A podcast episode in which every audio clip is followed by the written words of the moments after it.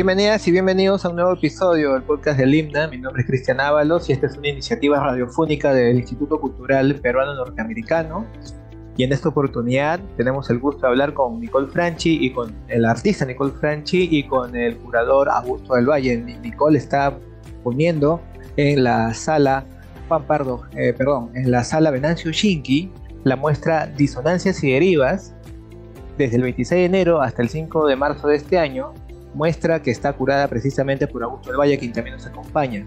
Nicole Franchi es una artista que, reside aquí en Lima, es egresada de Corriente Alterna y tiene un posgrado en la Haydn Institute of Fine Arts de Ghent, Bélgica.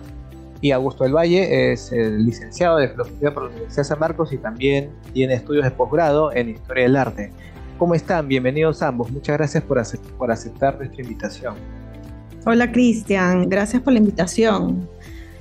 Aquí, aquí estamos. Eh, Yo quería empezar con una pregunta más bien dirigida a Augusto, dado que eh, se, ha encargado de la curaduría del proyecto, y le quería preguntar eh, a qué se debe el título, Augusto. ¿Cuáles son esas disonancias de las que habla y cuáles son las derivas?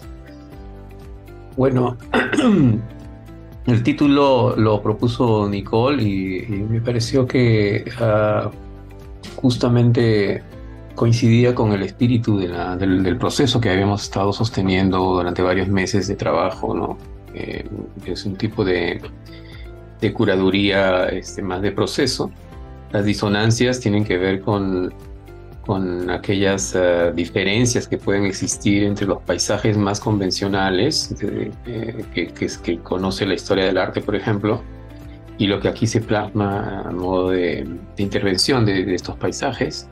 Las derivas también son derivas a nivel de distintos, digamos, de distintas em, ejes, diría yo, de distintas, em, por ejemplo, deriva institucional en el caso del sistema político, por ejemplo, podría uno decir, o sea, a nivel de la democracia, por ejemplo, no hay una en esta época estamos viviendo una serie de problemas con las democracias en todo, lo, todo el mundo, ¿no? Después de la pandemia. Entonces ahí hay una, también igual el cambio climático, ¿no? Este, que también es toda una situación que hay que enfrentar, ¿no? Nicole. Sí, sí, sí, totalmente. Eh, mira, eh, Cristian, eh, yo tengo un par de, de, de de maneras de llamar a mi trabajo desde hace mucho tiempo. Yo trabajo mucho con, la idea del paisaje, ¿no? Eh, yo le llamo paisajes asociativos o geografías políticas. En esta oportunidad, eh, más que llamarle geografía, he, centrado mi, foco en la idea del territorio, ¿no? Em, y esto a partir de la realmente la crisis eh, medioambiental civilizatoria que, vivimos a nivel mundial y, local, ¿no? Hay, digamos, eh, tanto una investigación como una mirada a lo que pasa aquí adentro en el Perú y sobre todo eh, con todas estas este, economías ilegales, ¿no? sobre todo en, en, nuestra Amazonía, ¿no? En detrimento de, nuestra, de nuestro territorio y sobre todo eh, eh, también amenazando a nuestros, nuestros compatriotas, ¿no? Eh, y, eso también lo podemos ver en, a nivel mundial, ¿no? sí, ese es, un, ese es uno de los focos, digamos, de la, de la muestra. ¿Tú podrías considerar tu obra ambientalista, o por lo menos las que ahora están dentro de la muestra de eh, disonancias y derivas? Mira, y mi obra siempre em, está relacionada como a un descentramiento, digamos, de... Em, en, diferentes temáticas relacionadas al territorio, al paisaje, eh, a lo largo de los años he tenido diferentes, o sea, reflexiones en relación a, las fronteras, en relación al, tema de pertenencia, ¿no? Digamos, en, ese sentido, porque bueno, yo también he, vivido mucho tiempo fuera, ¿no? Eh, he, ido analizando varias temáticas relacionadas al, paisaje, ¿no? Y bueno, y siempre yendo como también afuera de, fuera de, este momento o de mi momento, ¿no? O sea, pensando también en, épocas anteriores, ¿no? Y acá no es nada diferente. Aquí también eh, lo que he planteado es esta mirada como cosmogónica, si quieres, ¿no? Eh, que hace entrar al espectador en una especie de descentramiento de la mirada, en donde no se sabe realmente en qué momento está, ¿no? Y es por ahí que se entra a, la, a la muestra, ¿no? O sea, como con esta idea de diferentes eras, ¿no? Como quizá una era anterior, ¿no? Y, luego de, pronto otra dimensión o otra era, ¿no? Claro. Y, eh, y, y luego en, y luego uno se va dando cuenta y, reconociendo ciertos nombres eh, de locaciones, de personajes, eh, como por ejemplo en, la pieza número la pieza que se llama Ucayali hay pues hay una serie de, nombres que atraviesan los meandros de, del, dibujo, ¿no? Eh, que atraviesan esos meandros y son los nombres de los líderes medioambientales que han sido asesinados eh, por defender sus tierras, ¿no? Sí, y también hay, otro, otra de las obras que me llama fuertemente la atención, que es Puntos Calientes de Madre de Dios, conversaciones con Morgana. ¿Nos podrías contar un poquito cómo fue el proceso de investigación, eh, el, este proceso de las entrevistas con Morgana Vargas Llosa? Sí, claro. Mira, yo he investigado mayormente por la prensa y por algunos documentos. Eh, por ejemplo, el Instituto Igaratú de Brasil ha hecho una investigación bastante extensa, muy interesante. Pues, este, Ojo Público. Eh, pues hay, una serie de, eh, de medios, ¿no? El mismo IDC, Inside Crime. Eh, la misma Defensoría del Pueblo tiene información, o sea, realmente si uno, si uno quiere puede accesar a bastante información, ¿no? Y por otro lado, em, pues conversando coloquialmente con, con mi amiga Morgana, em, le estuve contando de mi proyecto y me, me comentó que ella está, estaba haciendo, bueno, ella está actualmente haciendo una investigación en Madre de Dios con, con Verónica, eh, su par, digamos, em, ellas están investigando y entrevistando eh, como a los actores de esta situación, ¿no? Eh, sobre todo de la minería ilegal allá en Madre de Dios, ¿no? Y ella, eh, conversando con ella acerca de, bueno, ciertos casos de los que me ha comentado y acerca de la situación ya como una persona estando ahí en el terreno, eh, porque obviamente le dije, mira Morgana, me gustaría colaborar contigo para esta muestra, me encantaría hacerte una serie de, entrevistas y, conversar, eh, y, realmente eso me eh, aterrizó bastante, como ciertas ideas y conceptos, porque claro, uno tiene la, la información de la prensa, ¿no? Pero, pero es muy distinto cuando, cuando la persona está en el terreno, ¿no? Entonces, eh, sí, yo creo que esas conversaciones con Morgana fueron bastante interesantes para aterrizar ciertos conceptos e ideas que están plasmadas ahí en, las obras, ¿no? Hay una presencia bastante visible de, digamos, no sé, cuando tú hablas de eras, también uno puede pensar en eras geológicas, incluso en minerales, quizás relacionados a estas eras geológicas, en los collages que has presentado y eh, hablo específicamente de, de, naturaleza de la historia 1, 2 y 3, ¿no? que es un políptico que eh, uno cuando ingresa a la sala Venancio que hacia la derecha encuentra la pared con esta obra. No sé si, si eh, tú me podrías hablar un poco más sobre el proceso de cómo hiciste este políptico, por favor. Sí, claro, por supuesto. Mira, eh, uno de los auspiciadores de la muestra, aparte de Epson, ha, sido, que, siempre realmente les agradezco un montón porque siempre me, apoyan, ha sido el Museo de los Minerales en el centro de Lima, eh, em, del Castillo, ¿no? Ese, el MAT, ¿no? Ese museo, eh, pues alberga una colección bastante extensa de minerales de diferentes lugares del, del país, ¿no?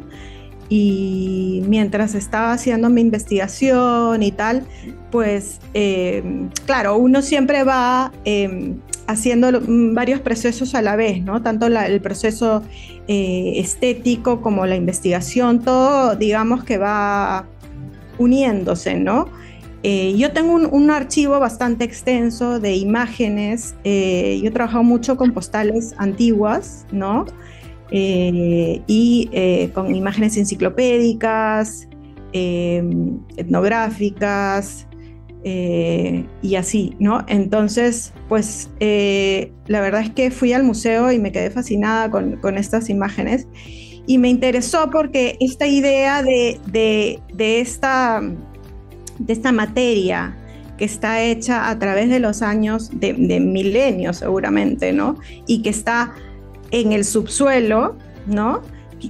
Eh, quería como traer esa, esa, esa imagen, esas imágenes y como elevarlas, ¿no? Elevarlas y, y este, que sean este, parte de estos, de estos paisajes, ¿no? Sí, este, he incorporado estas imágenes y bueno, en el caso de, eh, de, esta, pieza que me dice, son realmente tres políticos que he unido y que forman una especie de panorama alargado, apaisado, que ah, eh, he montado eh, deliberadamente un poco más bajo de, lo que sería el montaje normal, para que las personas como eh, tengan esta idea de, una especie de, mampara o ventana hacia afuera, ¿no? Y, y, ahí ese, paisaje tiene como esa dimensión como de, otra, mm, como de otra dimensión justamente, ¿no? Como de otro planeta, ¿no? Algo mucho más este, ficcional, ¿no? Mi trabajo está muy relacionado a, lo ficticio, eh, y, mezcla la, realidad con la ficción muy fuertemente, ¿no?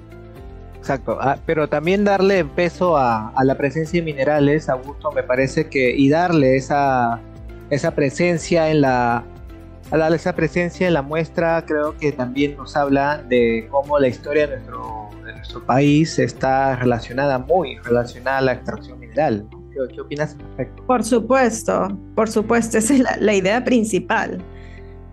Ahora, Nicole y Cristian, también este, los minerales en la, en la economía visual de la propuesta funcionan como hitos, ¿no? Como que son como señalamientos en, las distintas representaciones, se podría decir, hasta que, de, o sea, las imágenes que tienen un elemento de representación cada imagen porque hay un referente visual, eh, un referente concreto, este, Madre de Dios, por ejemplo, un Ucayali, etcétera pero también tienen otro elemento que, de ficción, ¿no? de, algo que está en otro, en otro espectro de lo que podría ser la representación. Entonces, estos minerales funcionan así como hitos en esas imágenes, ¿no? Y, creo que esos hitos me parece interesante porque si uno los recoge, generan una narrativa, ¿no?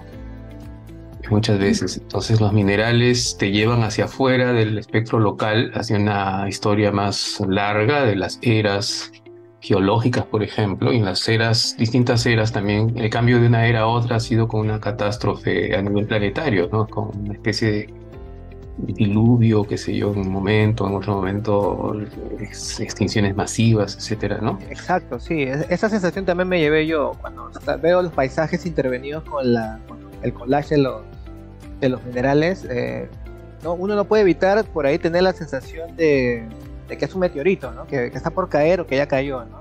eso también me, relaciona.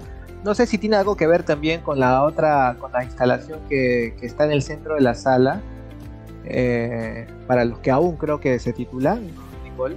Sí. Para aquellos aún, sí. Para aquellos aún, ¿no? Sí. Eh, ahí hay una, hay una cara que muestra la, evidentemente la, la terrible intervención humana en el ambiente amazónico y por el otro lado imágenes que nos remiten a otras horas, a otras eras geológicas, a, pues, lo que antes se conocía como la era secundaria, la era primaria, al, carbonífero. Exacto.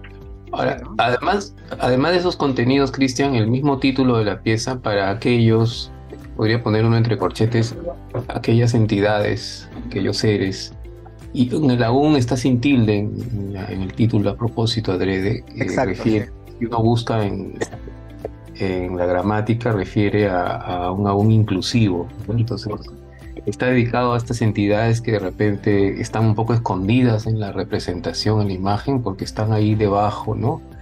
Eh, ya, y, claro, ahí, eh, como, le, como comentábamos con, con Augusto y, le hacía énfasis, ¿no? Eh, ahí ya conecto con, con, algo más que evidentemente, además de, de las investigaciones y específicas, acerca de, la minería ilegal, la tala ilegal y todo, todo lo que está sucediendo en nuestro país. También hay eh, pensadores que me han influido mucho y una de ellas es eh, Donna Haraway, ¿no? Que es una científica y teórica americana, ¿no? Eh, que pues junto con Latour y, y otros pensadores como Chakrabarti han influido mucho en mi pensamiento en los últimos años y me han acompañado, ¿no? Eh, Donna Haraway es un, es un caso bastante especial específico porque es una, una académica que no solo reflexiona acerca del momento que estamos viviendo, sino que propone em, salidas, propone, eh, bueno, vamos, su, último libro se llama Quedarse con el problema, que es bastante simbólico de, de, su, eh, de, su, pensamiento, ¿no? O sea, ella propone y enfatiza mucho en estas relaciones interespecies, ¿no? Como, y, esta familiaridad, ¿no? Este, ella, ella como enfatiza en, en, la necesidad de hacer familiaridad, de hacer comunidad y luego también la relación con la naturaleza y la relación con los, con los animales, ¿no? Una relación más armónica, ¿no? Es eso, eh, eso es lo que ella propone, ¿no? De involucrarse, de, entender, de estar presente, de, de, de, ver, ¿no? De, estar, de estar, ser parte de las problemáticas y, y, darles la vuelta, digamos, ¿no?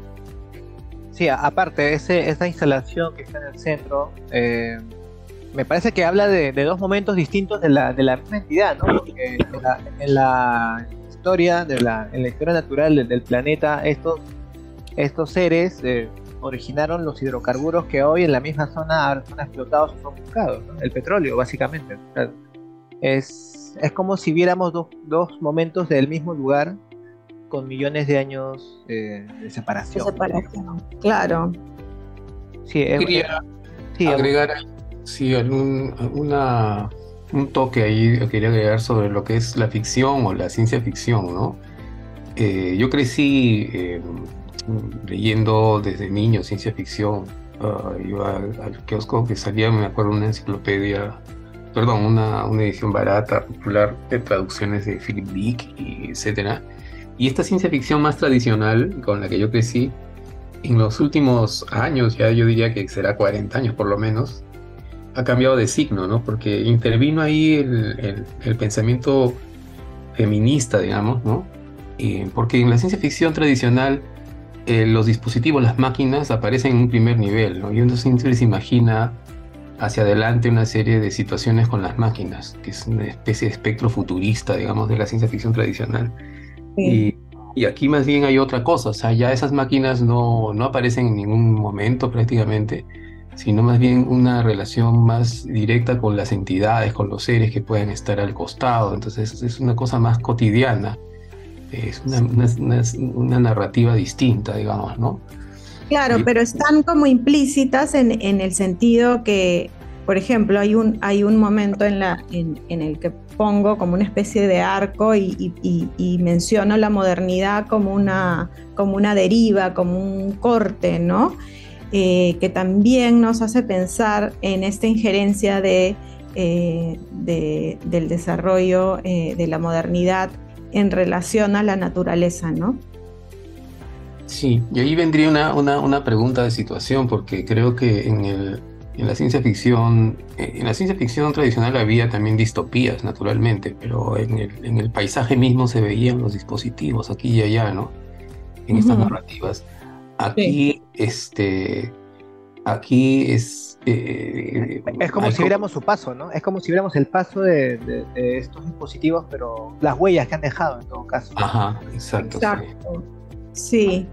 sí. hay una voluntad también de bastante de, de, huella, como dices tú, por ejemplo, en... Eh, o sea, hay, hay, hay vistas aéreas, hay vistas un poco más abajo como como, como algo que está aterrizando en el paisaje, que nos hace ver estos surcos que dejan, por ejemplo, en, la pieza de Huepeto en Madre, de Dios, ahí, podemos ver estos como surcos o huellas eh, toscas y, eh, y, muy y profundas que dejan estos este, bulldozers en el, en el mismo territorio, ¿no?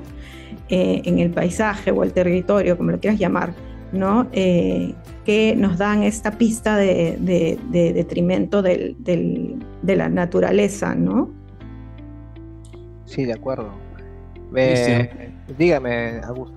Sí, yo quería brevemente también hacer una reflexión sobre el paisaje, ¿no? El paisaje, este, como como género es una cosa, en género, digamos, pictórico, aparece a partir de las ventanas que hay, qué sé yo, en las representaciones del Renacimiento, Durero, por ejemplo, atrás hay una ventana, hay un paisaje, pero el paisaje como género va creciendo en, en la pintura a través de, después del Renacimiento, poco a poco, cuando se va apoderando ya de toda la pintura, ¿no? Sin embargo, también una reflexión interesante es cuando tú dices, ¿cuál es el punto de vista de, para, para generar paisaje, ¿no? Y en términos de historia cultural, cuando, por ejemplo, en el siglo XVIII ya los ingleses viajaban a Italia, este, por los caminos, qué sé yo, en, en, esos contextos, este, habían miradores en todo caso, y, supone que un sujeto se aparte para mirar, ¿no? ¿Y cuál es el punto de vista este de alguien que se aparta? Entonces, esa reflexión es interesante porque supone un sujeto que mira, o una perspectiva, o... Y eso claro, una distancia, ¿no? En una distancia o en todo caso, en el caso de la imagen esta de Ucayali ya no hay como esa distancia, es más una perpendicular, es como una, una mirada cenital, lo que también es interesante preguntarse por eso, porque cuando no hay esa mirada cenital sí hay como línea de horizonte de un paisaje y, eso viene correlacionado a la posición de sujeto, ¿no? el que mira. Claro, las vistas aéreas que muestra la, la exposición, ¿no? ¿Cuál es, el, punto? No hay una arriba, no hay abajo, no, no hay nada, ¿no? Creo que incluso tú lo señalas en tu texto tutorial. Es como una especie de, no sé si puede decir... la mirada se centra, ¿no? Eh, eh, se centra y, claro, es en esa, en esa pieza de Ucayali específicamente es un poco agobiante, ¿no? Porque va centrada, hay mucha, mucha carga gráfica, mucho negro, ¿no? Eh, en el dibujo, ¿no? Eh, y en la impresión, digamos, y, aparecen estos, estos nombres, ¿no? En, en, entre los meandros, en los ríos, ¿no? Eh, y sí, o sea, definitivamente, no sé, a mí en especial sí me interpela, me interpelan estos nombres, me, me mueven, ¿no? Yo leo los nombres y pues me reverberan con los casos y con las locaciones y con esta idea de, de, el, de los, digamos, de, los derechos de, los, de, la, de salvaguardar los derechos de los pueblos, ¿no? Y la preservación de la naturaleza, ¿no? Para evitar cualquier tipo de violencia, ¿no? En este caso, mm, centrándome en, estos eh, terribles asesinatos a, todos estos eh, eh, defensores medioambientales y, líderes, defensores y defensoras medioambientales y, líderes este, que, han sido, que han sido asesinados a, causa de, proteger su, sus, tierras, ¿no? ¿no? Estos, estos pueblos originarios, ¿no? Que están hace eh, décadas y, generaciones atrás, ¿no? Y ese, ese es un punto que quería aseverar porque eh, el tema de, la, de, las titulaciones en relación a, eh, a, nuestros, a nuestra Amazonía ¿no? y, nuestros pueblos originarios es es un tema central en, lo que está ocurriendo en nuestro país y, central en, en mis reflexiones en, tanto a disonancias y derivas, ¿no?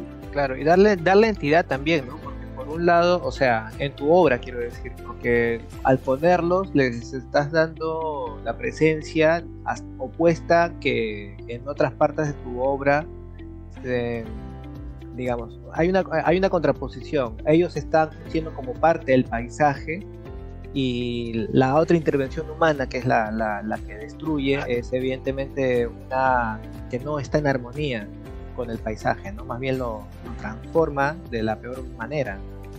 Es bastante gráfico eso, verlo en, en toda la exposición, pues, ¿no? los nombres van acorde con los meandros, en cambio la huella del bulldozer es evidentemente disruptiva, de, de, la disonancia, digamos, ¿no? lo que no armoniza con lo que, con lo que se está viendo. Eh, Nicole, Augusto, yo quiero agradecerles esta, esta charla. Ha sido bastante interesante poder conversar esta mañana con ustedes. Eh, recuerden, eh, amigos, que la muestra Disonancias y Derivas está desde este 26 de enero hasta el 5 de marzo de este año en el espacio Venancio Shinki aquí en Miraflores. Está curada por Augusto del Valle, quien, a quien le agradecemos que nos haya acompañado esta mañana. Y bueno, Nicole, tú tienes una página web, ¿no? Donde la gente podría ver también otras muestras. claro. Sí, cuéntanos un poquito, por favor. Sí, bueno, en, la página web que es www.nicolefranchi.com, ahí hay diferentes proyectos anteriores que, pueden, que pueden ver ahí en línea, ¿no? Y, y leer este, también acerca de trabajos anteriores. Muchas gracias, Nicole. Eh, Augusto, ¿tú quisieras dar algún comentario final? Sí, bueno, agradecerte la entrevista este, y um, invitar al público ¿no? que asista a, ver esta exposición que, que tiene bastante impacto y que está muy interesante para que cada uno se sintonice con el espacio y, y asume este reto de posicionarse frente a estas situaciones, estas imágenes y este eh, trabajo en sala también de instalación. Gracias. Gracias, Cristian. Gracias por la invitación. Gracias, Augusto, por acompañarnos. Y pues sí. Muchas gracias a ambos. Y recuerden una vez más, del 26 de enero al 5 de marzo de este año, en el espacio Venancio Chica, aquí en Miraflores, Avenida Gamos 120, la muestra Disonancias y Derivas de Nicole Franchi. Con nosotros será hasta una siguiente oportunidad. Hasta pronto.